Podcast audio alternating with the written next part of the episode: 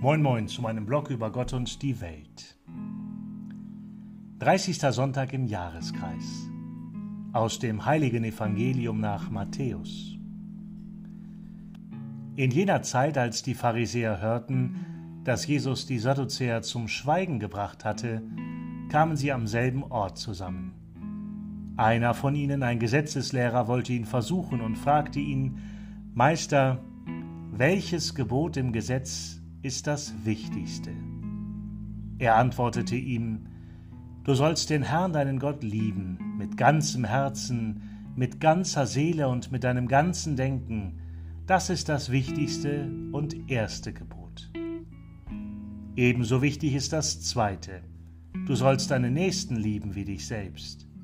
An diesen beiden Geboten hängt das ganze Gesetz und die Propheten. Evangelium unseres Herrn Jesus Christus.